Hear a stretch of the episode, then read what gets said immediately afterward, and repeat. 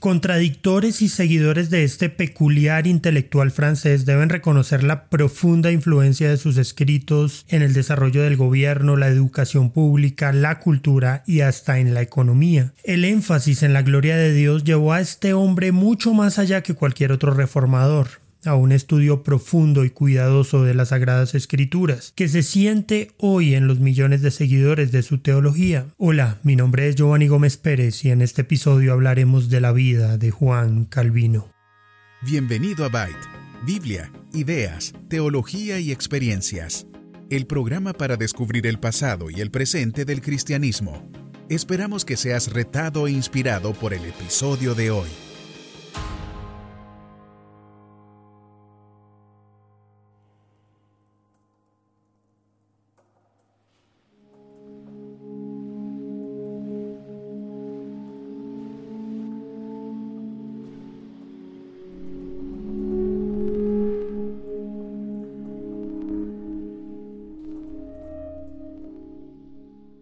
Juan Calvino nació en 1509 en Noyon, Francia, ubicada a 100 kilómetros al noreste de París. Su padre, un abogado y administrador que trabajaba para el obispo católico, planeó una carrera en la iglesia para su hijo y para mediados de la década de 1520 Calvino se había convertido en un buen erudito. Hablaba latín, se destacó en filosofía y se capacitó para entender el estudio intensivo de la teología en París. Hablaba latín, se destacó en filosofía y se capacitó para emprender el estudio intensivo de la teología en París. Sin embargo, su padre cambió de opinión y decidió que Juan debería alcanzar la grandeza en la ley. Juan obedeció y los siguientes años los pasó en la Universidad de Orleans, obteniendo distinción en un tema que no amaba. Durante estos años se sumergió en el humanismo renacentista, aprendió griego y leyó ampliamente los clásicos. Cuando el padre de Calvino murió en 1531, el joven de 21 años fue liberado de la influencia dominante de su padre y se mudó a París para ir tras su pasión, el estudio de la literatura, especialmente de los clásicos.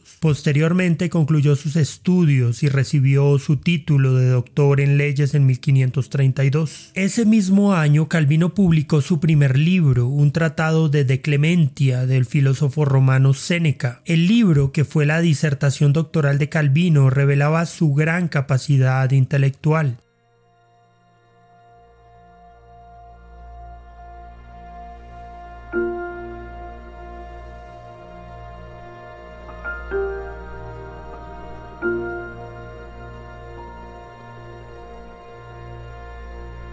Fue mientras estudiaba leyes que Calvino entró en contacto con la Reforma. La doctrina y enseñanzas de Lutero llegaron hasta él y su vida dio un giro abrupto, aunque no se tiene registro de un momento o fecha exacta de su conversión. En 1533, Nicolas Kopp, rector de la Universidad de París y amigo de Calvino, predicó un sermón, una súplica por una reforma sobre la base del Nuevo Testamento y un fuerte ataque contra los teólogos escolásticos del momento. Pero muchos se resistían a sus perspectivas protestantes, y Calvino, quien se cree le escribió el discurso a Cobb, fue obligado a huir de París. Después de ser encarcelado por un tiempo, Calvino huyó a la propiedad de Luis Dutilet, un hombre rico que simpatizaba con la reforma. Estando allí tuvo la oportunidad de pasar cinco meses en la extensa biblioteca teológica de Dutilet. Ahí leyó la Biblia junto con los escritos de los padres de la iglesia, en especial los de Agustín de Hipona. Después de un breve viaje a París y Orleans, Calvino se dirigió a Basilea, Suiza, y comenzó a escribir su obra más importante, Institución de la Religión Cristiana. La institución de la religión cristiana fue pensada como un manual elemental para aquellos que querían saber algo acerca de la fe evangélica. Más tarde, Calvino escribió, Trabajé en la tarea especialmente para nuestros propios franceses porque vi que muchos estaban hambrientos y sedientos de Cristo y sin embargo muy pocos tenían verdadero conocimiento de él.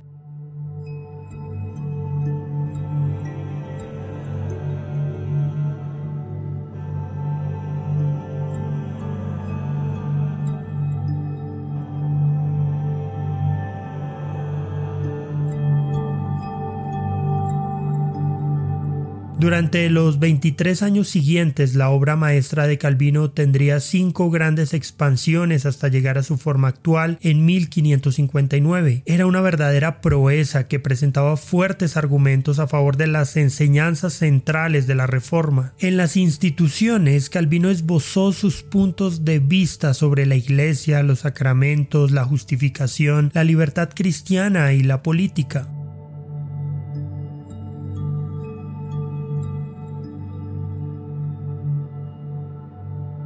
Jean-Paul Zamora es chileno, es diseñador gráfico y un apasionado por la teología y la historia. Jean-Paul es un amigo cercano de Byte que nos aporta regularmente en temas teológicos, bíblicos, históricos y culturales. En esta ocasión nos hablará de una faceta no muy conocida de Juan Calvino, su pensamiento sobre la doctrina del Espíritu Santo. Gran parte de mi vida cristiana se ha desarrollado en el mundo pentecostal y neopentecostal. Por ende, la figura de Calvino ha sido controversial. Se le conoce por medio de ciertas caricaturas, tales como el salvo siempre salvo, es decir, no vas a perder tu salvación aunque peques indefinidamente, o el tema de la predestinación y, y de cómo Dios nos trata como una especie de robots, o la gracia mal entendida, que como decía antes te permite pecar y pecar y pecar y sin tener siquiera consecuencia eterna. O sea, son, como dije, caricaturas que impiden ver la influencia de Calvino en el cristianismo actualmente. Posteriormente Calvino se estableció en Ginebra. Él y su amigo Guillermo Farel comenzaron inmediatamente a reformar la iglesia de la ciudad. Después de redactar una confesión de fe, trataron de lograr que los ciudadanos vivieran en sumisión a las escrituras. Pero su intento de limitar la cena del Señor mediante la excomunión, es decir, restringir de participar a aquellos que vivieran abiertamente en pecado, resultó en su destierro en 1538. Calvino se dirigió a Estrasburgo, donde pastoreó durante tres años. Estando allí se casó con una viuda anabaptista que tenía dos hijos. Para 1541 la reputación de Calvino se había extendido. Escribió otros tres libros y revisó las instituciones. Se había hecho amigo de los principales reformadores como Martin Bucero y Philip Melanchthon. Posteriormente las autoridades municipales le pidieron que regresara a Ginebra y pasó el resto de su vida tratando de ayudar a establecer una sociedad cristiana allí. Después de su regreso, Calvino retomó su predicación en la ciudad. Reanudó su ministerio en el púlpito precisamente donde lo había dejado tres años atrás, exactamente en el versículo siguiente a su exposición previa.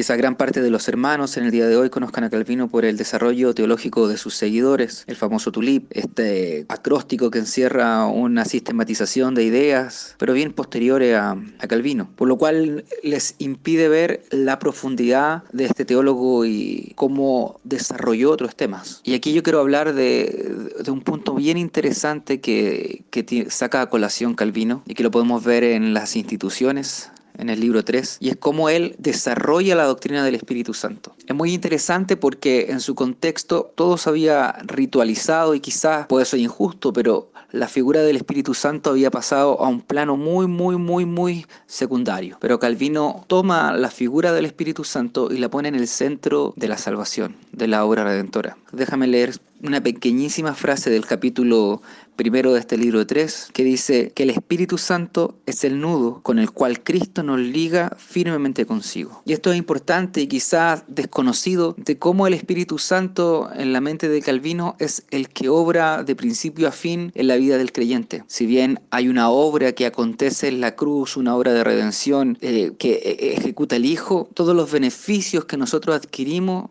son puestos en nosotros por medio del Espíritu Santo. Es el Espíritu Santo quien nos abre nuestros ojos para que podamos ver la gloria de Dios en el rostro de Cristo y por medio del Evangelio ejerzamos fe y nos rindamos delante del Señor. Pero también es el Espíritu Santo quien nos capacita y nos ayuda en nuestro camino de santificación. Calvino acentúa que es el Espíritu Santo el que nos da testimonio de que somos hijos de Dios, como lo dice Romanos 8. También de que es el Espíritu Santo nuestras arras y el sello de nuestra herencia.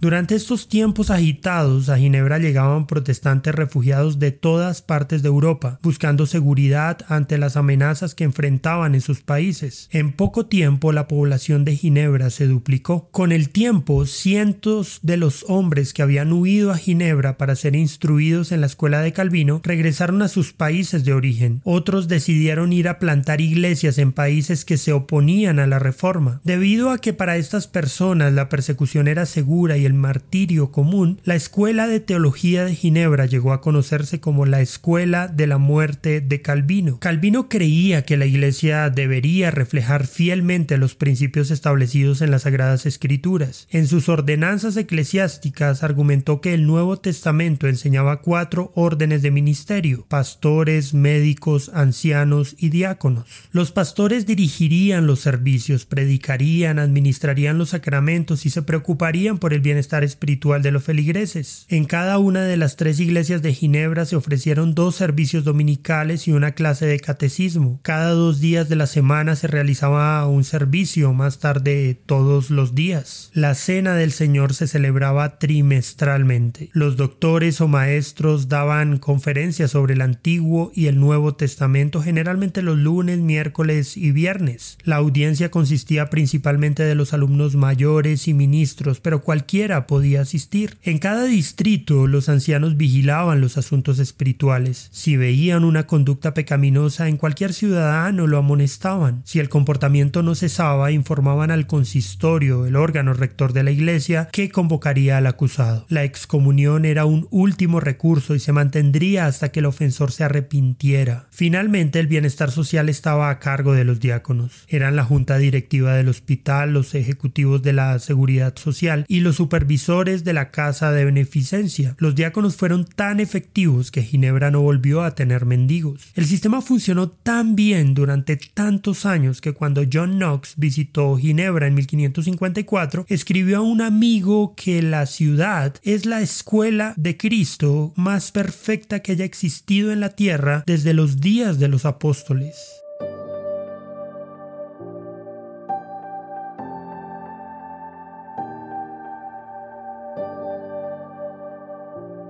Nicolás Osorio es pastor de la Iglesia Bautista Renacer, es graduado del Seminario Bautista de Colombia y del Moody Bible Institute. Actualmente adelanta sus estudios de maestría en divinidades en el Southern Baptist Theological Seminary. Nicolás es un colaborador permanente de Byte y fue la persona que grabó este video, el video sobre este tema para YouTube. En esta ocasión nos habla del error de idealizar a los personajes históricos como Juan Calvino.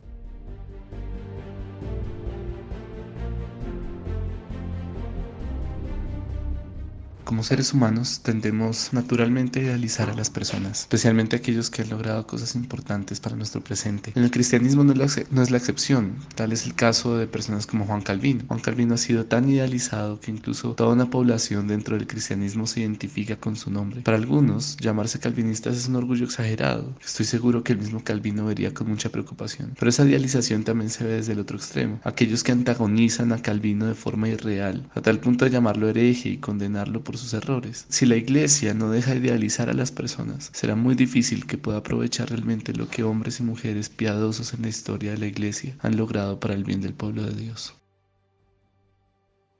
Calvino predicaba dos veces todos los domingos y todos los días de las semanas alternas. Cuando no estaba predicando daba conferencias como profesor tres veces a la semana, además de ocupar un cargo en el consistorio y en distintos comités. El papel de Calvino en la ciudad era bastante peculiar. Fue nombrado y recibía un salario del ayuntamiento. Podía haber sido despedido como lo había sido en 1538. Era un extranjero en Ginebra, ni siquiera un ciudadano, hasta casi el final de su vida. Su papel no se limitaba a su labor en la iglesia, estuvo involucrado en muchas cosas que ocurrieron en Ginebra, desde la constitución hasta los desagües y la infraestructura de la calefacción. Al final de su vida, cuando no podía caminar hasta la iglesia, lo llevaban en una silla para predicar. Cuando el doctor le prohibió salir en el aire invernal a la sala de conferencias, llevó a sus estudiantes a su habitación y dio conferencias allí. A aquellos que lo instaban a descansar, él les preguntaba ¿Qué? ¿Harías que el Señor me encuentre ocioso cuando Él venga?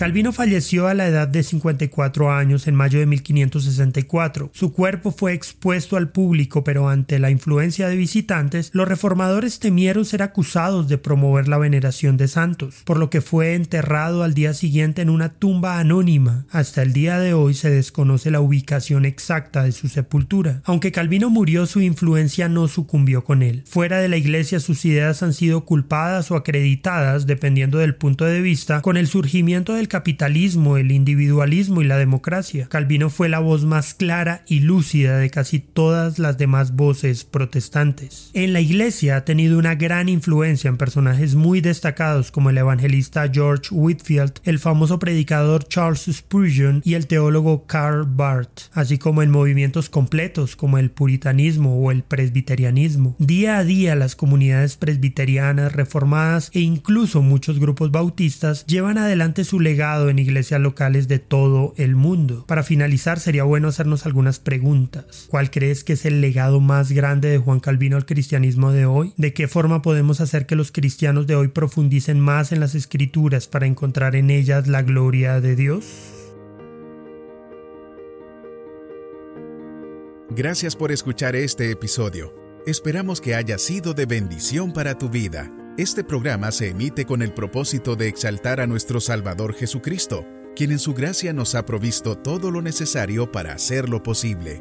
Si quieres conocer más sobre este programa, leer el texto completo o ver un video sobre este tema, puedes ingresar a www.byteproject.com. También puedes seguirnos en nuestras redes sociales, YouTube, Instagram o Facebook como Byte Project. No olvides suscribirte para no perderte ninguno de nuestros contenidos. Hasta el próximo episodio.